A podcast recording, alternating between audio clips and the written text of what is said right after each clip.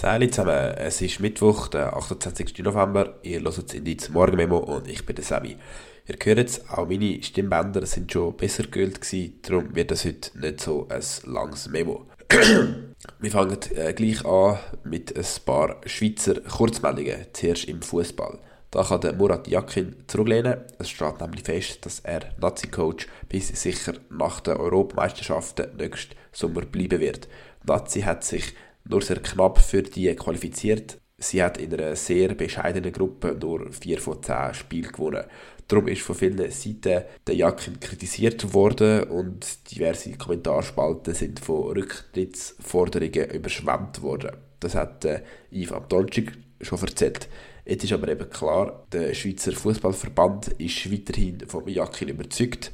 Darum werden die fleissigen Kommentarspalten schon über ihnen alle enttäuscht. Dann weiter zu der Schweizer Selbstversorgung. Der Bund sagt, dass sich die Schweiz im Krisenfall, wenn also keine Nahrung mehr könnte importiert werden zu fast 100% selber könnte ernähren 11% der Schweizer Landfläche sind nämlich gute Ackerböden. Äh, Im Moment wird zwar im Moment wird zwar auf 60% von diesen Ackerböden Futter für Tiere abgepflanzt, im Krisenfall würde der Bund aber dort Herdöpfel, Raps und so äh, anbauen lassen.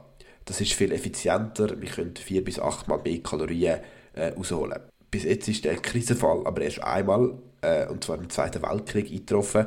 Dort hat sich die Schweiz zu etwa 57% selber versorgen auch wegen dem und wegen dem Bevölkerungswachstum seit dem Zweiten Weltkrieg findet der Präsident vom Bauernverband mit dem etwas unpassenden Namen Markus Ritter die Einschätzung vom Bund unrealistisch. Er hat gegenüber dem SRF gesagt, dass man ernährungstechnisch immer aufs Ausland angewiesen sein wird. Auf etwas angewiesen ist im Moment auch die deutsche Regierung und zwar auf eine Lösung für ein Finanzierungsproblem. Die deutsche Regierung ist im Moment eine Koalition aus FDP, Grünen und SPD, umgangssprachlich Ampel genannt. Und zwar hat sie 60 Milliarden Euro, die für die Bewältigung der Corona-Krise bereitgestellt wurden und übrig geblieben sind, in einen Klimafonds verschoben. Mit diesem Fonds soll die Finanzierung von erneuerbaren Energien, Heizungsumbauten und die Deutsche Bahn vorantrieben werden. Vor etwa zwei Wochen hat aber das Bundesverfassungsgericht entschieden, dass die Verschiebung von diesen Corona-Geldern in den Klimafonds nicht zulässig äh, ist und das wegen der Schuldenbremse. Eine Schuldenbremse ist ein volkswirtschaftliches Tool, das festlegt, dass Gewinne in guten Zeiten sollen gebraucht werden, um die Schulden vom Staat abzubauen. Dass in schlechten Zeiten, respektive in Notsituationen, wieder Schulden gemacht werden zum Beispiel um die Bevölkerung bei hohen Energiepreisen zu unterstützen. Ähm, das hat der Yves am letzten Donnerstag schon erklärt. Heute hat jetzt der Olaf Scholz vor dem Bundestag geredet. Äh, da ein Ausschnitt.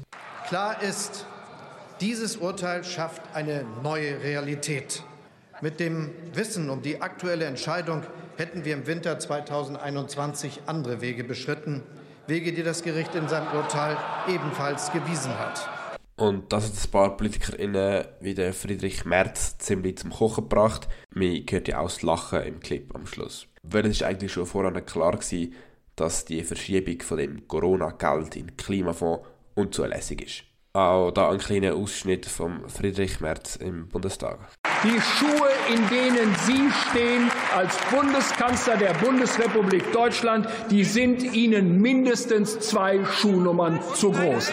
Darum muss die Ampelregierung jetzt eine Lösung finden, wie das Geld kann auftrieben werden kann. Es gibt da mehrere Möglichkeiten. Zum Beispiel könnten die Steuern auf grosse Erbschaften, die im Moment komplett steuerfrei sind, oder auf Immobiliengewinn erhoben werden oder Subventionen für fossile Energieträger gekürzt werden.